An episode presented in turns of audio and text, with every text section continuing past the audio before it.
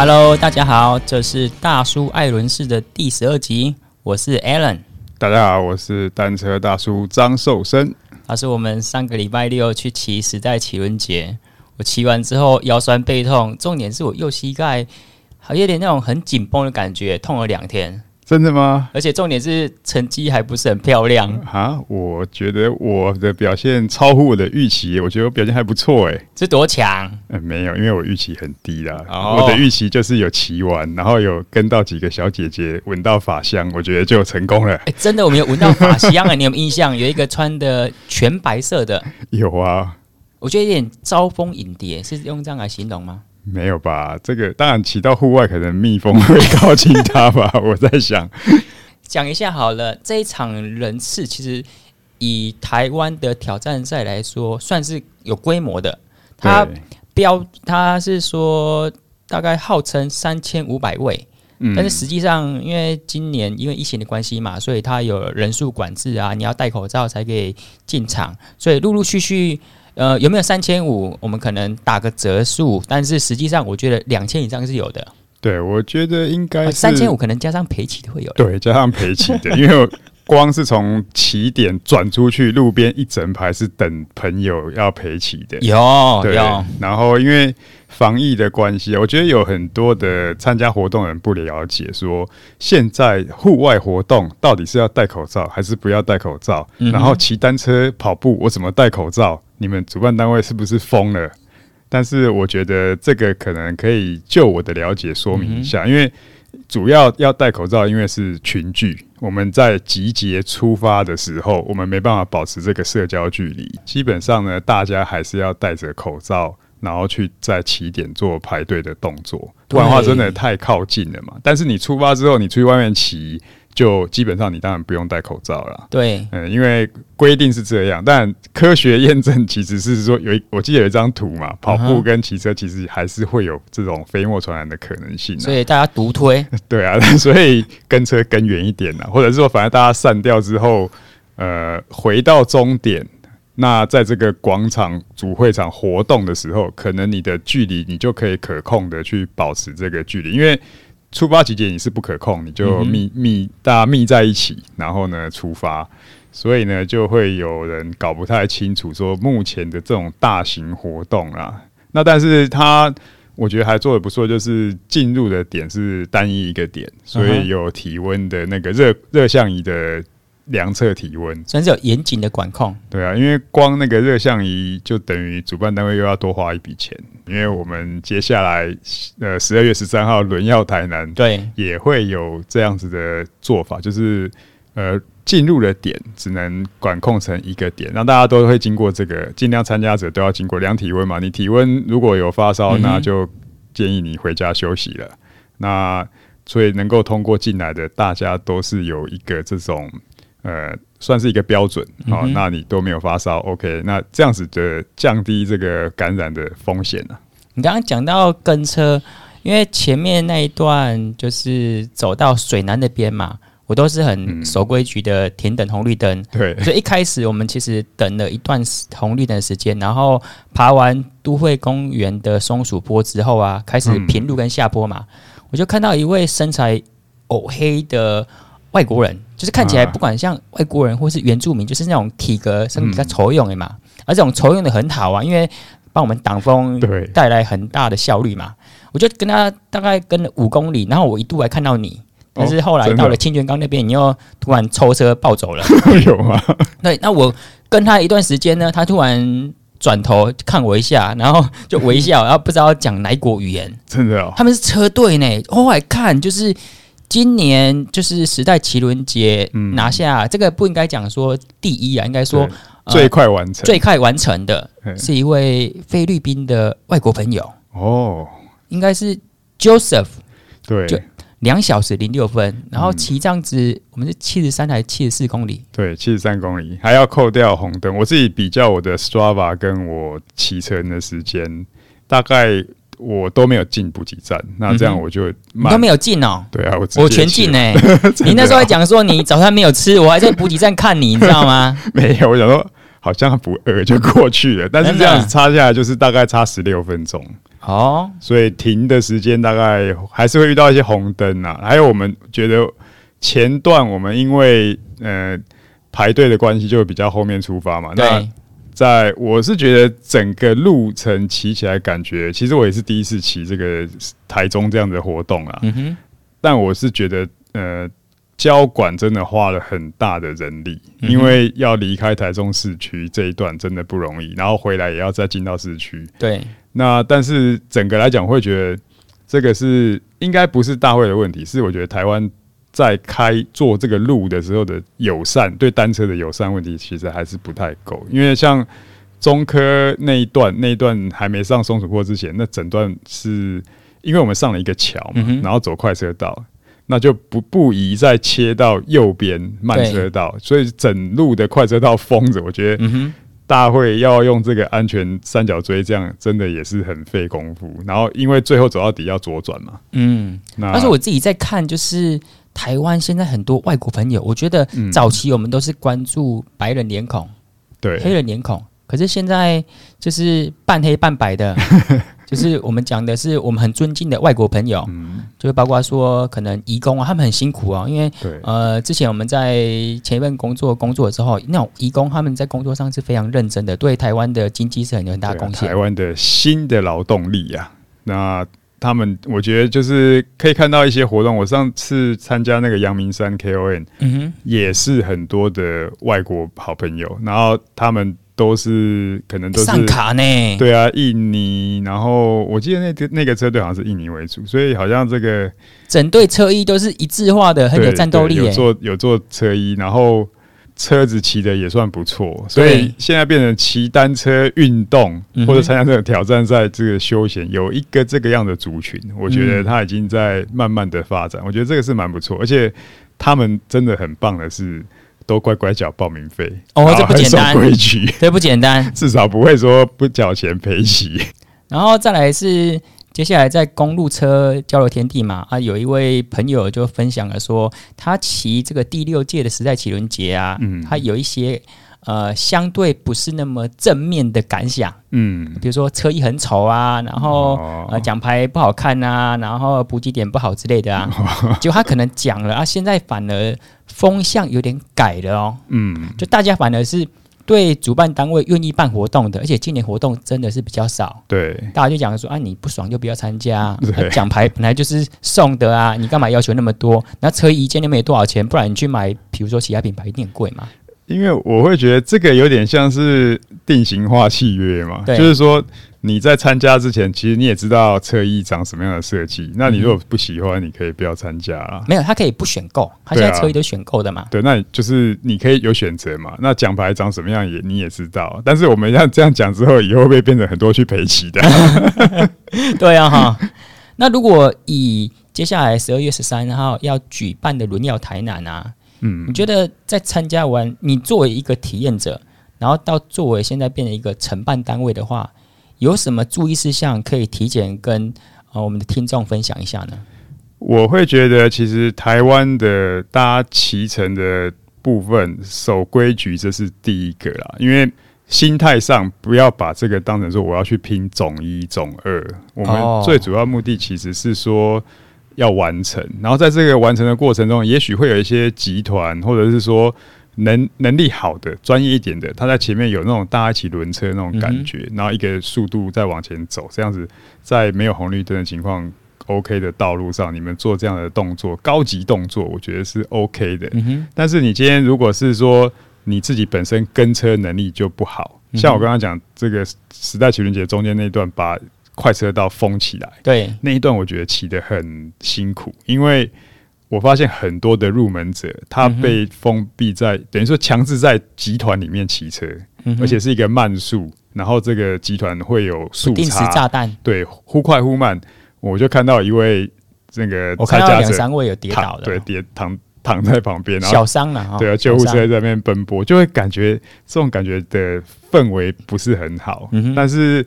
路线是没办法，它封的时候，当你在这种集团骑乘的时候，就宁可慢，保持车距，也不要急。嗯、那当然放开再走的时候，我觉得速度自然而然会拉开，你会找到跟你配速差不多的，嗯、那去这样子去体验这个完成感，找到自己的列车，对就好了。不要说好像硬要去拼前面，然后闯红灯啊，嗯、然后这些风险啊，所以本来就是一个非正式的挑战赛，不要把它当做一个正式的比赛去走。对啊，所以而且现在基本上你自己也有所谓的像 Strava 这些数据啊，你真正的移动时间，嗯、呃，你还是算得出来啊。当然，因为停红灯会稍微。这个减速再加速会影响一些，但我觉得并没有说呃一定要去追求这个成绩。如果你要追求成绩的话，可能应该是要考虑参加那种竞赛型的活动了。但我发现这种挑战赛的啊，他们对于总三之前的名次也是非常竞争非常激烈。比如说，我加入了这位外籍朋友 Joseph 的脸书，嗯、跟第二名呃高先生的脸书，他们对这种荣誉感的追求是。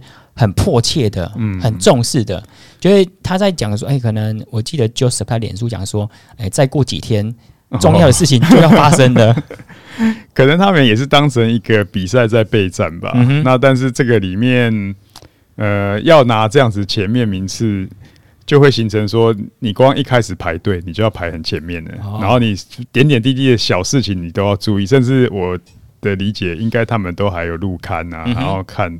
哪边怎么样过？但是真正要拼成绩的话，你唯一的一种拼法，像我，我最后段我也是有点拼，哦、就是我爬完蓝色公路，对，爬坡不好嘛，那下坡下来之后到市区，想说，哎、欸，看看时间，好像可以骑进三小时以内耶，嗯，然后就就在想说，那我要怎么样快速？可是我不闯红灯的话，可是你看到有些路的它是连锁的绿红红绿灯。哇，那个变成像领先积分赛一样，看到这个红绿灯的秒数快要过，赶快先抢过，然后再到下一阶段。对，当然，我觉得这是必须在合法的情况。那他们前面那种的话，真的要拼，就是爬坡逆风，应该是他们最重要的加速段了。那我们继续说一下上个礼拜办的三场。在台湾算是蛮盛大的活动，F 叉 T 花东赛跟 John Epson 还有 Rap 去挑战一日双塔五二零。嗯，那我们先快速说一下 F 叉 T 极限铁人的前三名，许仁茂拿下冠军。许仁茂其实他在铁人的成绩很不错，但是他在个人的 FB 啊或者行销上是相对比较低调，这种爸爸型的骑士，爸爸型的山铁选手。啊，第二名是谢神燕，我相信大家耳熟能详。嗯、第三名就范永义范老师，嗯，然后许仁茂这一位真的是百年难得一见的奇才，他已经是练武奇才了嘛，就默默的一直在练的那种感觉。我不知道你有没有去看他的脸书，嗯，他那个车子车店老板娘讲说，他没有码表，没有功率计，没有 GPS 的智慧表，嗯、好像连水壶架都没有、欸，哎，这神人呢、欸，这个。水壶架都没有，他到底是夸张？是不是背水袋啊？这样，我我们没有，我没有仔细了解他，嗯、但是后续未来有机会的话，应该跟他聊一下。嗯、很特别的人，我有看到那台车，但我没有注意到水壶的问题。那因为他那个是 Trinity，对，可能也是不知道是不是要专用的水壶架还是怎么样。但是这么长的距离，应该。不至于不喝水吧？骆驼，呃，恭喜这三位，然后再来是花东赛，呃，第一天的男子组就是卢少轩啊，第二天总共第二天的冠军是巫伯宏，两位都是沙场上的老将了。对，特别是巫伯宏已经算是真的是老将了。对，对啊，女子封后是依然的陈之颖。嗯嗯，那我们再来讲一下，就是呃，John Epson 跟 Rob 挑战一日双塔五二零。那我有加 Rob 为好友嘛？我看到他在 FB po 他的 Garmin 车表截图啊，嗯，他骑了五百一十八公里，嗯，用时的时间是十四小时零四分钟，对，重点是他的平均功率哦，嗯，一百六十九瓦，嗯，其实我觉得他应该躲得很好哎、欸，我觉得。老经验的选手在用瓦数上好像会比较节省，他真的是老老江湖的。啊、那当然，这个其实本来一日一日系列，不管你是北高双塔，我们也没骑过。但我之前骑一日北高，确实它的瓦数其实不算很高。呃，我记得我骑的蛮高，骑好像一百五左右，可是我们的速度没有那么快啊。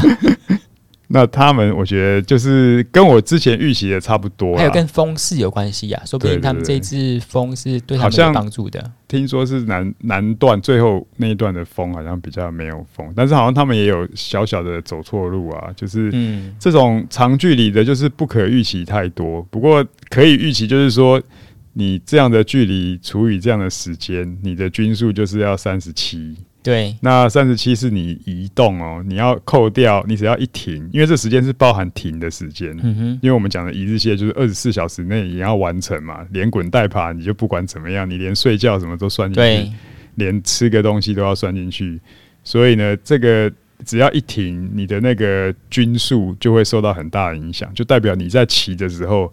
你的速度要远高于三十七，所以大概有当时我有算了一下，他们应该在骑的时候应该都要四十三以上，所以这个来讲要一路维持这样，呃，算是耐力跟那个续航力真的是很够了。嗯，不简单，不简单。然后我们这一集呢讲了很多台湾最近这两个礼拜发生的，不管是有趣的事啊，或是呃自行车的相关赛事。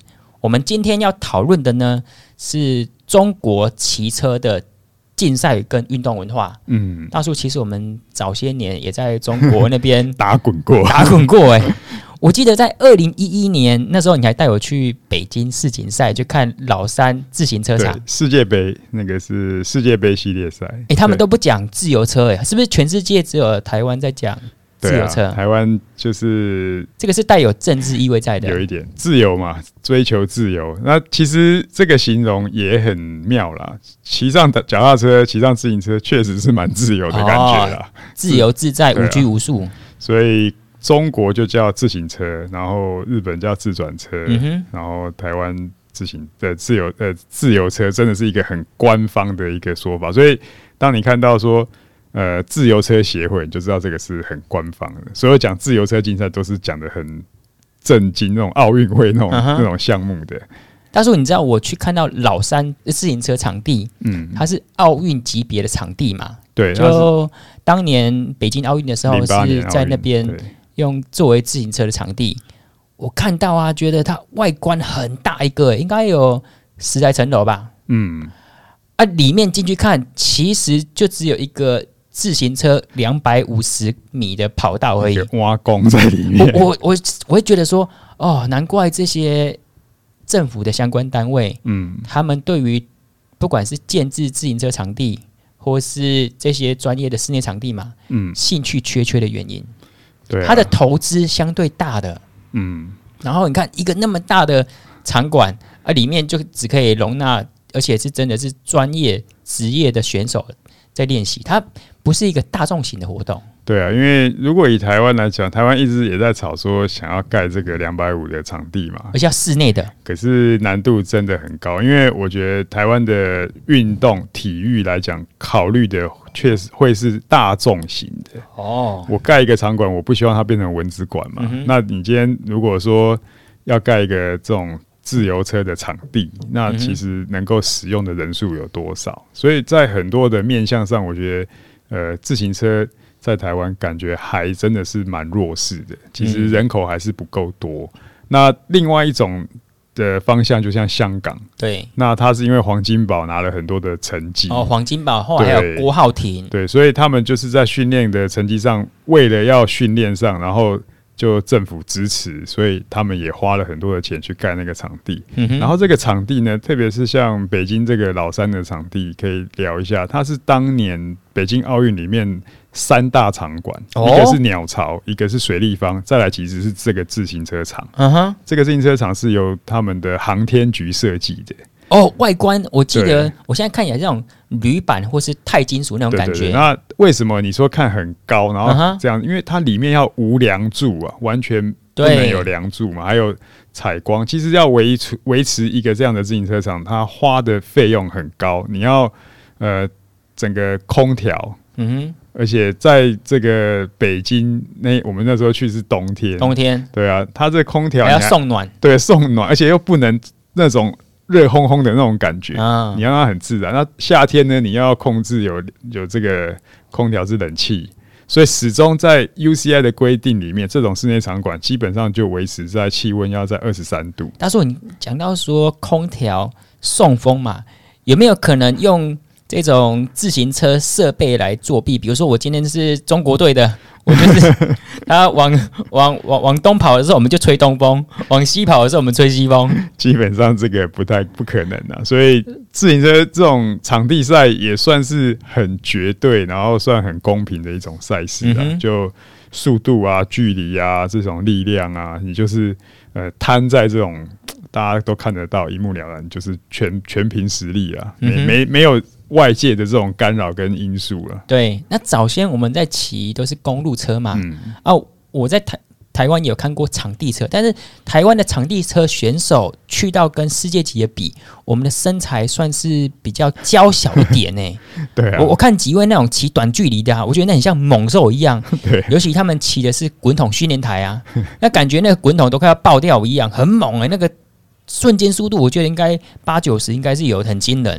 这场地选手基本上你要形容这个外观，就是你可以想象那个绿巨人浩克变身之后再骑那种短距离的，因为他要的就是力量嘛。那像他们的输出，以现在如果两百或一公里这种瞬间最高瓦数，可能都是要两千到两千五哦。对啊，所以他跟那种环发冲刺选手比，他们的还要再高一一大级别，因为环法的选手他们冲刺。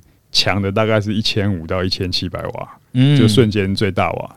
但是你拿到他们面前来比，这个时候就是以最大瓦的瞬间来讲，就还差蛮大一个级别。可是呢，环保选手他的难是你要先长距离，对啊，先跑个一百五十公里再来冲刺啊，嗯，对啊，这个就不一样了。所以运动的专项发展是不一样的。那我们讲到中国自行车运动啊，是怎么发展？因为可以看到说，它场地车。出了奥运金牌，嗯，然后环法赛也有继承去完成的三大环赛。对，台湾有可能走到像中国这样子吗？他们是借由政府高层单位的全力扶持，还是说他的民间各省队就已经很强了，有这样子的制度呢？应该是说他的他有两个方向去走了。前早期的时候，应该是算是专业，嗯，所以就变成各省队。其实他们的全运会就是叫迷你奥林匹克了哦，因为三十几个省这样子互拼，但是这个就攸关到体育局里面的他们的体育局里面的饭碗。嗯哼，如果我这个省里面出几块金牌，我这个真的是一人得道鸡犬升天啊！因为他的训练的教练，他连带的这些整个体育局的长官都会受到很很多的这个丰厚的这些呃奖金。光是选手本身，你拿一个全运会的金牌，对，那你大概就是除了奖金别讲，有的省他很缺金牌，是给你房子哦，然后还保证你之后的工作。大叔，你还记得之前有加入美利达职业队的徐刚吗？啊，记得啊，高高瘦瘦的，上海的，对，对他好像是中国的全运会的冠军，对啊。哎，他讲说，我就问他说，哎、欸，他好像拿是不知道两届还是几届的全运会冠军。嗯。我就说全运会的竞争是怎样？他就说应该像奥运级别这么高吧？差不多。而且在中国有些传闻呐，嗯哼，我大概听到登山车赛的那种传闻，就是半夜去挖坑的啦，然后设陷阱的啦，然后想办法弄对手，捕鼠器都有对啊，对，所以。为了得到金牌，无所不用其极的这个很多啊。那、uh -huh. 因为这个全运会也是四年一次，所以真的他刚好跟奥运年份错开，所以对于中国的选手来讲，就他专业的部分始终有目标。不过以前来讲哦，你要进去比到这个系统，你必须从小就从体校啊，uh. 对你不是外面的社会人士有兴趣，我就可以来报名参加的。所以，所以我讲到他的专业系统是。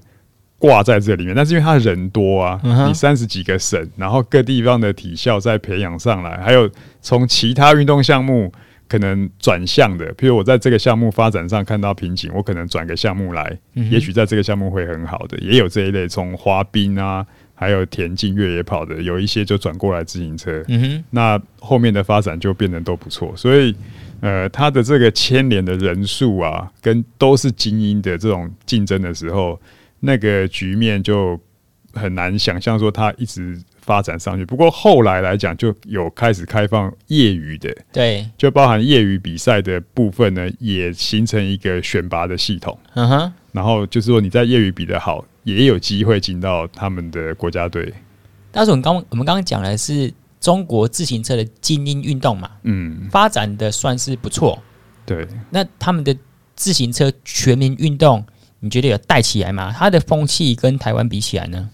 我觉得他们带起来大概也是大概两千年到零八年奥运这一阶段有不断的在带，可是我觉得他们在带的困难度要蛮大的，因为他的呃地方大，所以他办很多的这种活动，还有就是一般民众说真的消费力啊，还搞不懂这个是怎么玩的，所以前面我觉得看过很多的那种场面是呃。最早其实他们是一个那个老年人车队。哦，反而还弄得比较有声有色，就是去挑战骑这里骑那里，然后到处因为年纪大嘛，反正就有点像我们那种不老骑士这样，然后在他们的环境社会上就蛮轰动的。然后后来这些骑车活动跟比赛到后面呢，就会比较变成是所谓的政府行为，就是说政府先投入，而且投入很多的费用去办活动。这个来讲的话，基本上我在旁观者，我看的感觉好像是无上限的。哦，是要多少有多少，只要你你提一个自行车的活动，基本上就就批给你，然后就想办法帮你。嗯、而且我觉得可能跟其他的运动来比较的话，自行车的渲染力还是蛮够的，因为什么绿色的啦，然后到后面就开始哦，连交通啊、绿色环保啊这些概念全部都进去了。我们这一集呢，主要要聊台湾自行车运动的发展，然后有比较才知道进步的根基跟方向嘛。然后加上说台湾自行车赛事啊活动的减少，让想要在台湾打拼的选手会苦无舞台。然后在台湾呢，以前我们有一位很熟悉的在业余赛事活跃的叫朱凡新，对，听说他应该是台湾第一位。去中国打拼的选手，嗯，我们今天就来采访一下，因为他在中国那边有加入了几个业余队伍，而且在中国的表现也相当不错，嗯，我们待会就来 call out，OK 啊。好，我先自我介绍一下啊、呃，我是朱范新。那你是从哪一年开始加入职业队的呢？因为我们知道说你有加入亚洲捷安特，后来也有效力于 Specialized 车队。对，我应该算是二零零八年的时候，对，零八年的时候是加入捷安特职业车队嘛。雅杰是你第一个职业队的生涯吗？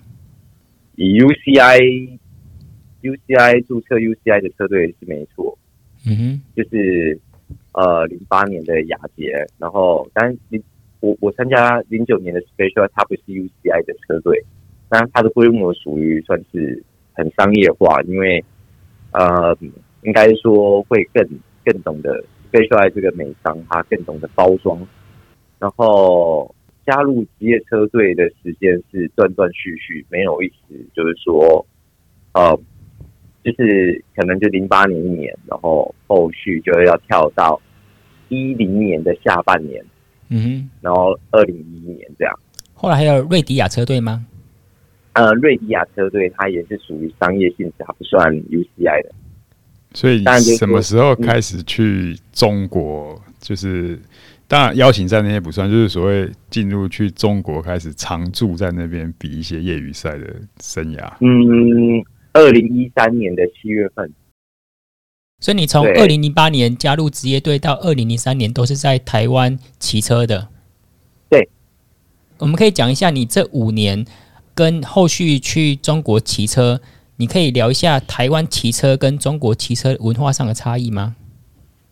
文化上的差异，可能在奖金的部分，他们呃，就奖金的部分其实是最大的。当然，就是说差异有，他在台湾的比赛是起源更早，嗯哼，其实就是说，呃，中国他们的比赛。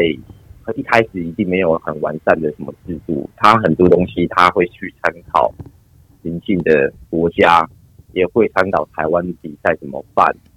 但一开始，当然我过去的时候，其实他们呃，已经算是有制度了，就是说不会说让你过去之后，你会觉得，哎、他们这个是怎么办比赛？就是说你过去的时候，其实他们算是蛮有制度，然后也是办得不错的。原因是他们的交管其实是很完善，非常完善的交管，然后他们搭建的一些，比如说颁奖台，因为嗯，他们很多事情凡事要做给领导看，所以他们的舞舞台啊、颁奖台，他们会做得非常的盛大。那当然就是说，这是呃，跟台湾比，呃，台湾比赛会有一些不同啊，就是他们会更注重这个台面上的东西，嗯、一定是可以去跟他们的上层去交代的。嗯哼，对。那当然就是说，大家可能会。更想要知道说，就是为什么那边奖金这么高啊？因为，因为他们想要吸引更多人，因为他们吸引更多的人去投入这个运动。因为，呃，应该说政府会比较支持这个运动的时候，他们会拨下更多的预算。你在那边比赛的时候，他们那种比赛的风格，就是听我印象中好像都蛮粗犷的。在安全性上面有，有你有遇到过哪些这种？可以可以觉得说印象比较深刻的，呃，好，这个像他们一开始比赛的时候，确实是比较野蛮一点。嗯，他们的一开始，他们很有可能就是会会用讲粗话，然后或者是严重一点会用手推，可能更严重一点下来的时候还会。拿车来砸你哦！哦，这是我亲自看过的，我亲自有看。你有被砸过吗？我没有啦，我当然没有。对，那其实那时候是还不到一三年，应该是一二年的时候。嗯，然后那时候其实瑞迪亚有让我去参加一些呃广东的一些比赛，就是去只比一场这样。然后就真的有遇过，就是说比赛他们就是爆粗口啊，然后是要要要。扯你的衣服之类的，这些我我都有看过啦。嗯、那其实他们的风格就是一开始他们比赛风格，他们也是很喜欢，就是说你看我，我看你，然后最后大家一起冲终点这样。对，一开始大家在那边没什么战术，就是我用蛮力去骑车，嗯、然后只要稍微有，就是比如说因为骑车嘛，毕竟比赛一定会有一些身体上的这个接触。一接触就听到，哇靠！开始在爆粗口了。嗯、你也知道，这他们爆粗口就是会一直重复讲那那三个字，一连串的。对对对对，所以可以想象想象那个画面，就是爆粗口、拉衣服、互相卡位，然后真是竞争相当激烈啊。对，很激烈，很激烈。那呃，后来其实慢慢的有很大的转变，就是说在。中国这边比赛后来就不会有这个问题，对，那是一开始啊。他是有什么转泪点吗？让他整个竞赛素质文化提升呢？我有，我觉得这这个转泪点可能就是因为我过去发展之后，慢慢的就是把这个比赛让他们比赛的一些风格跟就是态度是有点慢慢的去产生变化。嗯哼，因为我开始过去的时候。嗯，我我想要去展示自己，让大家更认识我。那其实我就只有一个人，然后我就必须就是比赛的时候，我就一直要攻击，一直攻击。我我我我要呃让他们对我有印象啊！我不可能就是说我就跟你跪着，然后最后跟你们做做做最后的那种冲击，因为嗯那时候我比较还是偏爬坡型的车手，其实最后的冲击对我来说，我觉得。希望没有这么大，所以我反而会更希望就是用攻击的方式，反正让我跑出去，我很有可能就拿冠军嘛。我就算没有成功，我至少让当地的在看比赛的车友对我留下印象，这个是成功的。那后来之后，嗯，应该说我正式过去发展的时候，其实我有带给就是我的队友就战术的东西，教他们怎么样比赛。使用就是一些最基本的战术，嗯、后来其实这个东西就会慢慢的去影响到其他的车队，慢慢的就是哎、欸，大家都知道这个东西比赛是要该怎么比，像后来就是就比较不会这么的，就是当然就是说比赛的争执会有，但是不会像之前那样那么夸张，嗯、就是说甚至要去动手这样。我觉得你只是想要逃脱那个野蛮的集团吧，赶快逃走。对，一开始确实是这样，没有错，一开始确实是这样，因为我因为我又想说，在主集团其实是最容易发生就是摔车的，嗯，变化最大的。那我还第一点，我我我我觉得，哎、欸，我可以去做攻击，然后减少这个，就是说我拉出一些人，可能只有五六个，那其实我在五六个这个集团其实是非常安全的。其实我有这个想法没有做，就是说，哎、欸，真的确实主集团，要是我靠，有些个子很大嘛，看我这个个子小，好欺负。他说，哎、欸，这个小矮子，小个子，闪一边去。对，这这是会有的啊，这是会有的。但是就慢慢的，其实就是说这，这这人家这个文化上面，其实都慢慢的现在是有提升，都很完善的。然后就是说，也不会有这种情况。你你这样子比赛这么多，你应该也遇过摔车。然后或者是队友摔车，那你你有去过那个中国的医院吗？大概是什么样的情况啊？哎，其实中国的医院哦，我其实还没有，就是说摔到，就是说直接到中国医院，就是说没有上，因为你你要去那个医院是势必是已经是蛮严重，然后已经是开救护车，然后护送你到医院这样。但是呃，像我有认识的，他们有。就是醒来就说：“哎、欸，我我我我我我在这，我是谁？这样哦，就我认识的，我我我有一个队友，他就在一个比赛，然后他被旁边他说大概有一超过一百公斤的胖子，然后往他这边直接压，他就直接倒了。倒了之后醒来，他就发现他怎么在医院，然后突然当下他瞬间忘记他自己是谁。他跟我讲过是这是真实的真实的事情，对，就是说比赛。”嗯，那那一场比赛我也有摔车，我记得，但是我摔的都是那种皮肉皮肉伤，哦，小擦伤，是，对，就是救护车过来，然后帮你就是消毒一下，就这样而已。那我们会想说，竞争这么激烈，感觉上好像这个会有一些 伤 伤的蛮重的。会啦会啦，但是就是我我运气比较好，其实有时候就是呃比较严重的都被我闪过逃过这样。啊，当然就是说，久久还是会遇到一些就是呃小摔车，但是就是说那不影响的，所以就是当然都知道朋友他他们经历比较多啦，就是说摔的很严重，一摔就送去医院，可能哪边骨折了，还是哪边车子都摔成两半，轮子都变两半。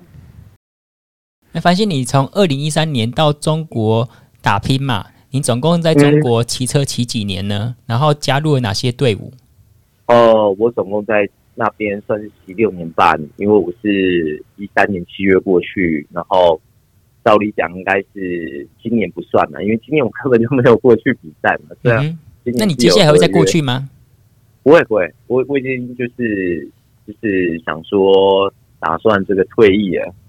我骑了六年半，我参加的车队其实真的还蛮多的。就是一三年的时候，我我参加的车队是哈勇雅车队，嗯哼。然后一四年、一五年是参加 Specialized 车队，然后一六年是参加高斯特车队，嗯哼。然后一七、一八年是参加这个烈风车队，嗯哼。然后一九年我们是自己比较特别，我们自己我跟其他的伙伴。自己去组织一个车队，然后自己去拿赞助，嗯哼，就是迈进招盟车队。到今年我是跑特捷安特圣地克车队，所以其实我、哦、我跑了很多个车队。那像他们这种，你们这样子算业余的联盟赛事，它的这个有一个制度吗？他怎么去认定这个业余的身份？就是你不能不允许注册 UCI，然后他们的每个省有所谓的省队。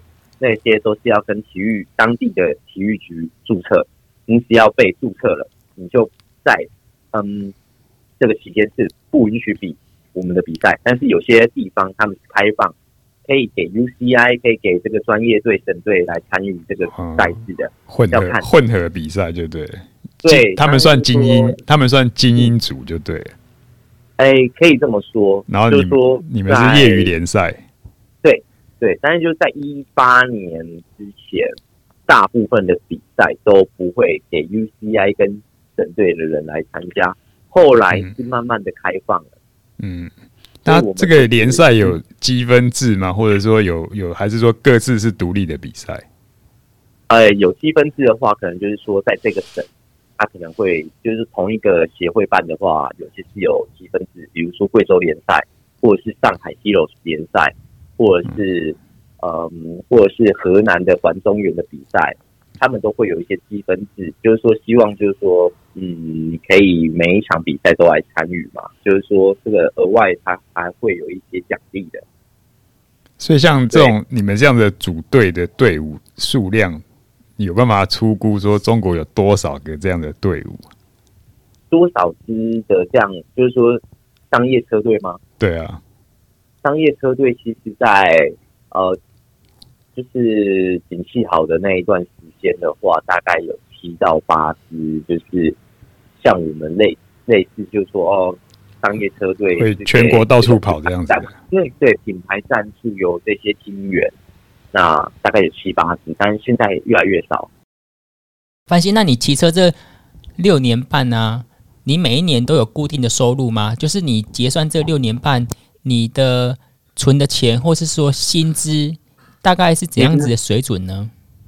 会比台湾一般的上班族，跟台湾一般上班族相较之下，呃，会比他们多啦。但是具具体的其实没有算过，但就是因为你的你的收入其实蛮稳定的。嗯哼，可以讲一下你的收入来源吗？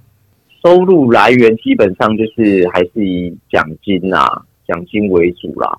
嗯，因为我我说过，他那边奖金是比较高的。所以你你拿过最高的奖金是哪一场？是什么名次呢？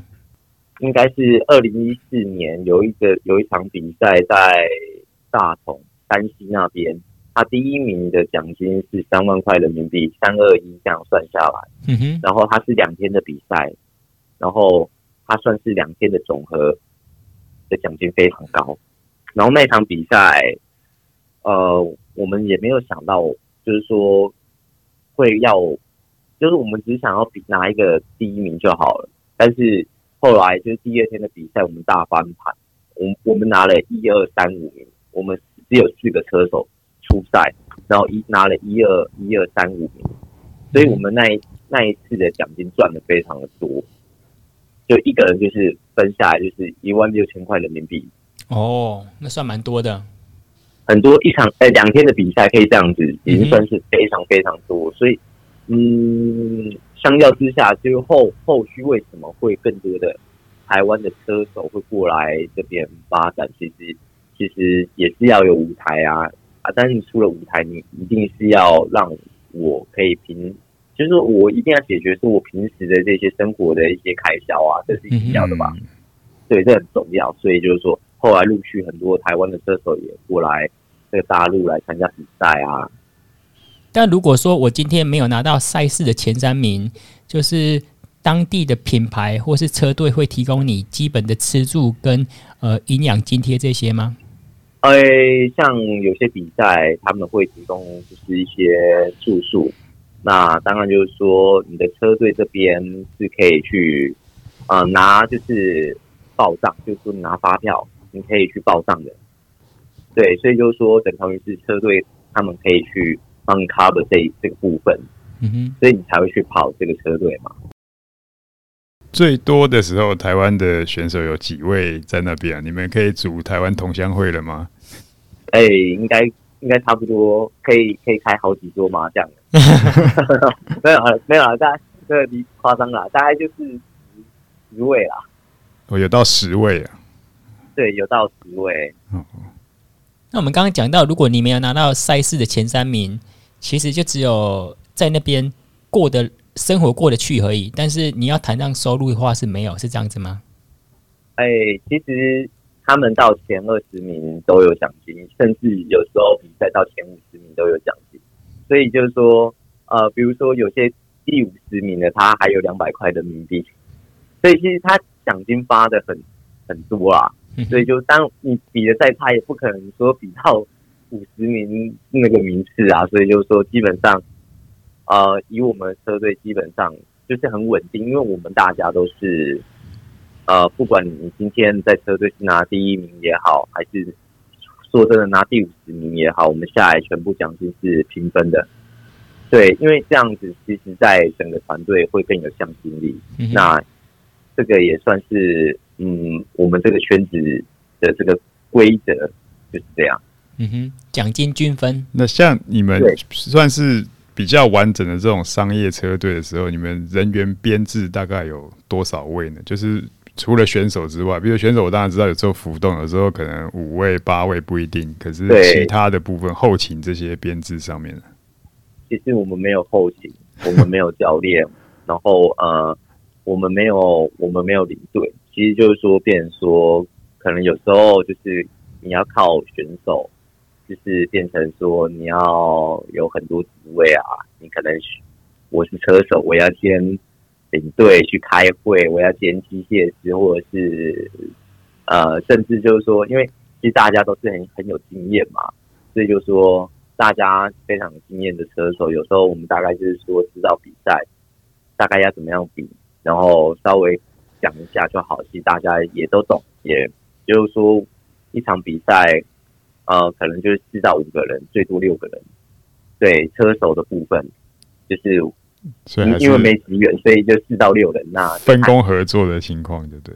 对对，然后就看说这场比赛可能就是说比较适合哪几个车手。可能有时候我们就派四个就够了，那有时候可能就是说，嗯，不行，这样比赛就是来的车队又多，我们一定要下更多的车手才能去跟其他车队抗衡，所以可能就会下到六个，所以四到六个算是一个比较正常的一个，呃，每一个车队都大概就是这样的数目数字啊，就是说，呃，可能有些车队他们会拼一个领队，但顶多就是一个领队而已，因为其实预算有限，那预算。大部分的预算还是会花在车手上面。反正那我听起来，你在中国那边都算是自主训练、规律生活吗？那可以分享一下你一天的生活作息是怎样子吗？一天的作息就是，其实我算是比较重睡的，重睡眠，就是说我要睡睡眠要睡比较久，然后所以早上我不会太早起来，然后我我们基本上就是可能就是睡到饱。然后睡到饱，大概就是九点过后十点，然后吃个东西，然后有时候就可能会拖拖到下午去训练这样，嗯，然后大概就是训练会保持在基本的量，大概就是一百公里上下，嗯、然后有时候会，假如说这个比赛可能是距离比较长，我们可能会练到一百四十公里，比较耐力了，练比较耐力。反正一天其实一个礼拜也没办法让你练训练多少。我来讲嘛，就是六日你都在比赛，你礼拜五跟礼拜一都是交通日，可以训练的只有礼拜二、礼拜三、礼拜四。然后礼拜四因为又要你隔一天要做长途的交通，然后又要比赛，所以礼拜四不可能练太太累。嗯哼。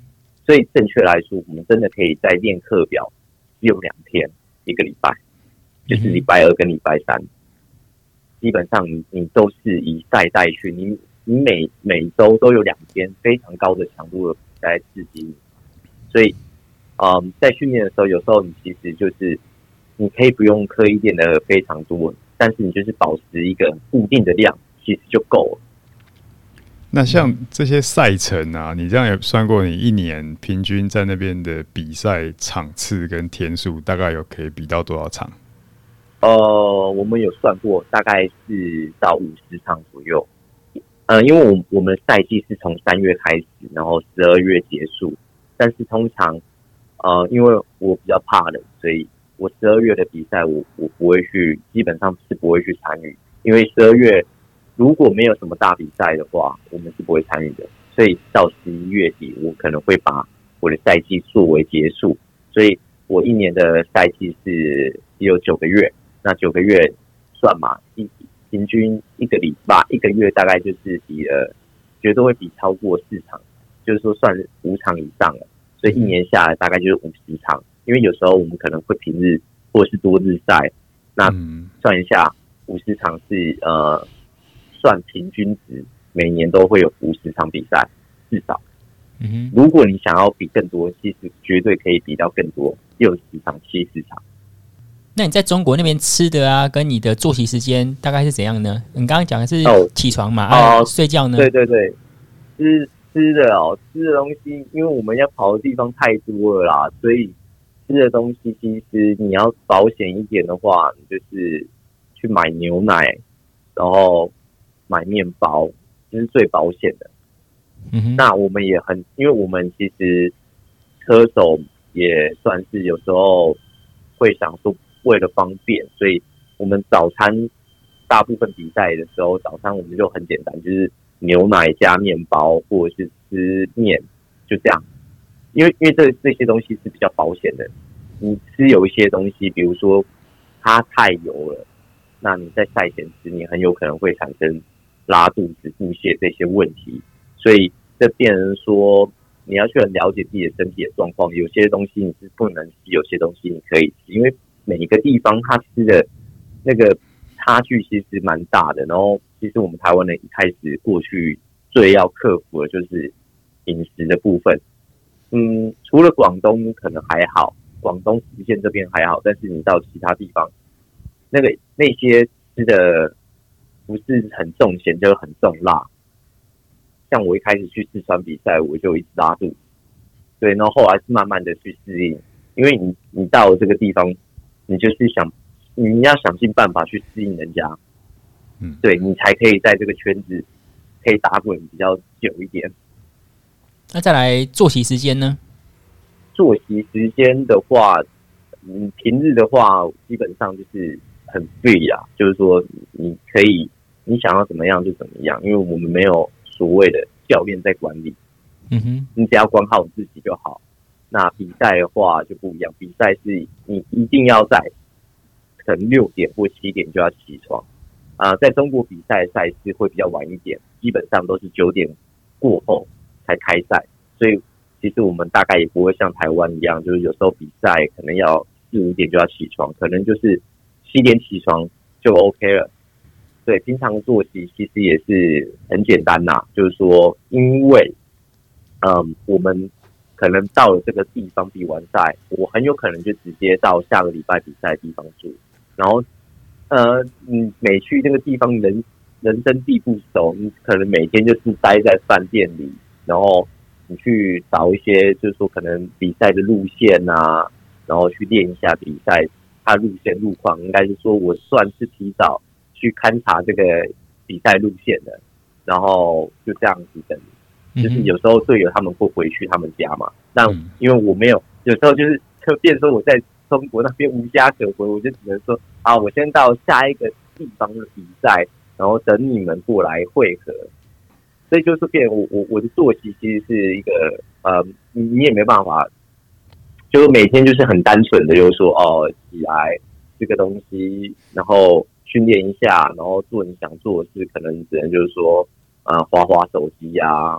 玩玩游戏啊，看个影片，就就变成说是这样。其实你没有在那边，就是变成说平平日啊，除非你跟队友在一起，不然的话，你一个人没有，你是零社交的。那你一个台湾人过去，会感觉到呃陌生，或甚至有时候会被欺负那种感觉吗？因为毕竟算是不同文化，有没有排挤的问题？对我，我刚开始过去的时候。哎、欸，我我是没有被排挤，因为我遇到的队友都很好，嗯哼，都很照顾我。然后当然就是我一开始我是真的是没办法适应，就是因为我在那边我是没办法适应呢，是跟队友之间的相处没办法适应吗？不是不是，是应该说，嗯，你全部的朋友圈都是在台湾，当你一个人就是过去的时候，你是从零开始，你周遭都是这些不熟悉的人，然后。呃，不管是你吃的东西也好，还是就是说你每每天在这里过生活也好，你会觉得非常的无聊，时间过得很慢。我甚至刚开始过去一个礼拜的时候，我就后悔了，我想说，啊，我想回台湾了，我真的不想待在那边了，因为因为我觉得时间过得很慢，然后我觉得说，我、哦、靠，这样子过好像不是我想要的啦。就是说一开始，因为毕竟你没有你没有社交嘛，你没有那你那也没有。然后后来是我到了另外一个队友家住，然后因为毕竟去了他家那边，就是至少有一个队友，就是嗯，他每天就是陪着你啊聊天啊训练啊，然后他也会介绍他的认识的朋友给你认识。那那时候才慢慢的就是拓展的一些朋友圈嘛。那慢慢的你的在那边认识的人也越来越多了，那你就不会，你就克服这个问题了啊。对啊，因为嗯，毕竟这东西你从零开始就是这样，你不是成群成群结伴的过去，而是你一个人过去。嗯，可能就是说那个。时空背景可能会跟后来后后来过来的台湾的车手有点不太一样，就是说一开始你你先要去面对的一个孤独，但这种往往都是让你成长最快的时候。嗯哼，当你可以克服它的时候，都是。表示你成长了吗？有时候这种感觉就是一觉醒来不知道自己在哪里，嗯、然后不知道自己在干什么。嗯、如果没有目标的时候，就会这样很痛苦。还好那时候算是就是蛮有目标的，就是说哦，至少我每我每天其实最期待的是比赛。嗯，就只有比赛来来的时候是我最高兴的时候，不然平日的时候我觉得说真的度日如年啊，你都不知道要干什么，就觉得好无聊哦。然后训练完你就。没什么事情要做啊，那我就很期待比赛，比赛，比赛，然后就好了。这样半年过去了，然后半年过去之后又有新的车队了嘛？那你就是越越越来越认识更多的人嘛？那后来就也渐渐的适应了，就是说，哎，其实他们他们其实也对我很好，因为他们也觉得说，啊，可能他们也很好奇啊，你台湾那边生活是怎么样？其实基本上都是做一些。呃，不错的交流，就是至少不会说，我之前没有去过中国，那我可能会把他们中国人想象成，嗯，可能是比较不太友善的这样。但是后来去了，其实就是说，其实反而是他们是对我是很照顾这样。如如果他们对我什么霸凌啊之类的，那其实我早就 不可能在那边骑了啦，早就混不下去。对啊，对，你就有阴影啊，因为因为这种很可怕，因为这种一旦他要全部人去霸凌你，你不可能在这个圈子可以混啊，因为他们对你有排斥的话，他们比赛就会对你做出一些小动作啊，那你可能受了伤，你可能。就是经常被他们霸凌，你也不可能说，我我还想再过去那边，不可能嘛。嗯嗯，所以就是在那边，我其实我是得到是一些呃受他们的照顾，嗯，对不那因为有时候网络上有有人想问说，他想了解这个当初麦金体育潮蒙车队创立的契机，还有后来解散的原因。嗯，是的。哦，这个其实为什么我们要创这个车队？其实应该是算是我们在二零一八年，我们呃有一个车队，就是突然的算是嗯，应该说破产吧，公司破产。就是一八年我我在烈风那个车队的时候，公司在大概四月份还五月份的时候，就是说破产了，然后变说呃，你可能我们就是断了没有。对，就是没有，因为我们有合约的，但是就是说我们拿不到，呃，就是我们的这些报销费用啊。嗯、然后其实大家其实就是日子就是变得变得很很困难嘛。那后来我们就想说，因为我们这个几个队友大家配合起来，就是配合的相当好，就是默契也好，私底下的这些相处也相处的很不错。然后其实我们就是很有革命感情的，我们就想说啊，我们自己来组一个车队吧，就也不用去就是说怕，就是说有这个就是像我们一八年这种，就是公司可能倒闭之后，你什么东西都拿不到啊，所以我们便说 OK 好，那我们几个就是我们很有默契，就想说啊，OK，我们明年自己来组织一个车队，然后我们去谈赞助。我们去跟赞助厂商谈赞助这样子，然后当做是一个历练吧。呃，我这边就是找了，我是负责谈器材部分的赞助，我找了 Specialized 这边嘛。嗯。然后我另外一个队友，呃，是中康，他是谈这个麦金的部分，然后麦金这边他是呃出资大部分的资金，然后器材部分是 Specialized 这边，然后我们。就是这这几个车手其实就配合的相当好，所以为什么我们麦金招盟车队会会会成立？其实是因为，呃，想要去创，呃，应该说我们想要去尝试自己组织选手自己组织一个车队的过程，我们想要去了解。当然，就说这个非常难，这个起头是非常困难，因为这个东西不是你想象中那么容易的，因为你还是要去注册一个公司，你才可以去跟，就是说，呃，比如说我要跟 Special 这边。要签合约，那我一定要先注册一个公司，要有公司行号，然后很多东西，比如说报销的事情嘛，因为嗯，你要给公司，就是说赞助厂商那边，你要给他们一些呃，他们的一些发票啊，这些等等的，就是其实还蛮行政的事情很多，对，非常多。然后其实我们是一个。嗯，我们很年轻，我们没有这个经，我们没有这个经验。就当一个经营经营者，你要经营这个车队，我们是非常年轻的，所以你一开始的时候，你根本就是没办法谈一个很好的待遇。当然，就是说我们只是想要去成立属于我们自己的车队，因为这个东西是自己的，所以你会去更去好好的规划这个车队的运作。那当然，这个车队在我们一九年的比赛是成绩是相当棒的，就是说我们前前后后其实是可以呃，我们拿了非常好的成绩啊。那为为何就是说到了二零二零年我们去做解散，是因为呃每一个车手他都有他的规划，可能就是有些他想要退役的，有些他觉得说我因为成绩很好，所以有些可能就是其他车队可能他会用。更高的一些薪资来把你就是说找过去，这很正常。职职业职业化的地方，每一个都是这样。就是说，哎，嗯，哪一个车队开给你更好的待遇、更好的条件，那你可能会过去那边，那很正常。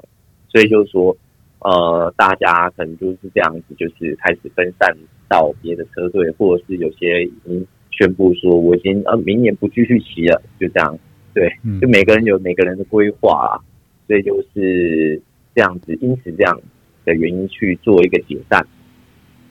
用最后一个问题来总结这一次的专访，就是我们听到说你已经高挂车鞋了，然后你接下来的职业发展会往哪个方向呢？呃，这部分可能还是有关于就是体育有关体育的这些产业吧。就是说不会，就是说限于，就是只在自行车产业、体育就户外运动的之类的，其实我都蛮有兴趣想要去，因为我本身也有在玩露营嘛，所以就是说，其实还是蛮想要在这个圈子去找找看有没有其他不错的工作适合我的。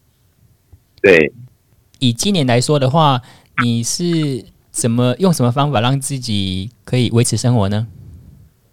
呃，算是就是说，因为今年我还有合约在身嘛，嗯哼，所以当然我就是还有一些呃最基本的底薪，当然就是说这个不是很多，但是至少就是说呃，因为我住家其实开销也没很大，所以就是说目前这个这个是让我可以去呃生活这样还是可以过得去的。那到明年呢，可能就呃继续会在运动产业，但是不确定会在。可能会跟自行车、会跟登山、露营这些有关系的。哎，对的，对的，就是会去寻找一个最适合的。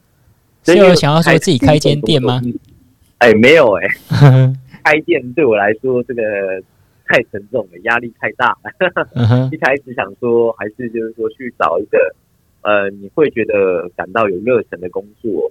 那其实。你的驱动学习可能会更更快速，这样。那反正开店就是觉得说，哦，你要烦恼事很多嘛，所以就是说不会不会去贸然一开始就说去做开店这种动作。可能未来，哎，你可能有一个比较有一个经济基础了，那那个可以之后再说了。嗯哼，今天非常感谢呃朱繁星的分享。好。好，谢谢大家，拜拜。好，繁星，谢谢，拜拜，拜拜，拜拜。他说，刚刚听到朱繁星在分享，他一个人只身在中国打拼六年半啊，嗯，其实相当不容易，有种抑郁的感觉。然后我觉得他后来这个自己组车队，要喜欢骑车组车队，搞到要开公司。Uh huh. 那我也想到后，这个从业余变成职业化的这个走向啊，也难怪国际顶尖的这些车队有没有？其实他们都是公司化，oh. 然后只是每年赞助商不同。对，然后也很多都是退役选手，所以其实他们这个步调已经慢慢的有在往那个方向走。后继这一波疫情加上后继的发展，不知道再来的影响会是怎么样。但是如果再长远发展个几年，像他这样一年可以比个五十场比赛，我觉得台湾的选手听到应该会很羡慕。台湾现在一年你可以比几场？十场有吗？呃，应该，但是不够正式。而且重点是奖金。对，嗯，他。刚刚讲到说，前二十名甚至到五十名都可以发到人民币两百块，就是一天一千块钱是还 OK 的。这是最基本的吧，当做一个补贴补你的这个初赛的这个资金吧。嗯，我们这一周国际车坛有什么有趣的事吗？国际车坛，因为现在是冬季嘛，其实就没有什么赛事。不过有些选手呢，就挑战这个一小时世界纪录啊。嗯哼、uh，huh. 呃，一小时纪录就 Hour Record，在自行车界里面有一个所谓的一小时纪录，就是真正让你骑一小时，看看你骑多远，就这么简单。但是这个环境跟场地呢，就是在室内。刚刚我们要聊到这个室内的自由车场，uh huh. 那。呃，最近的一位呢，大家比较瞩目的是，反而是日本选手哦，金村俊介，嗯哼，他骑出了五十二点四六八，当然他没有破国际的记录啦，没有破世界纪录啦，但是我觉得在东亚的这个呃人种里面来讲，这算是亚洲最快的吗？呃，可能如果哈萨克那些中亚的，如果要来骑。有心要来破，我觉得可能会比他快，但是以目前来讲，亚洲好像还没有正式的这样的记录。那至少他是第一位，而且日本人是说他是国世界第五快。可是我查了一下资料，嗯哼，呃，你如果查 Wikipedia 上面有很多啊，就打 Hour Record，其实他应该排第九、第十啊。而且看到这个资料也蛮有趣的，就是丹麦人很喜欢破这个记录，哦，真的、哦、好特别、啊，所以很多。丹麦骑的都蛮快的，嗯、但是我觉得这个金村俊介是值得关注，是他才二十二岁，嗯、所以算是相当年轻的。哎、欸，今年有发现有一个趋势，英雄出少年哎。对啊，就是老一辈的经验，好像就是无缝接轨的，直接把功力传给年轻人的感觉。对啊，不管是环发赛或是环意。世锦赛都是年轻人哎，对啊，年轻选手出头的机会跟我觉得这是跟训练越来越科学了，然后一些经验有传承。但是我觉得，如果点名台湾选手来，有没有台湾选手来破一下 这个一小时的台湾纪录，创一下？但是我们台湾比较困难，就是要找一个两百五十米的。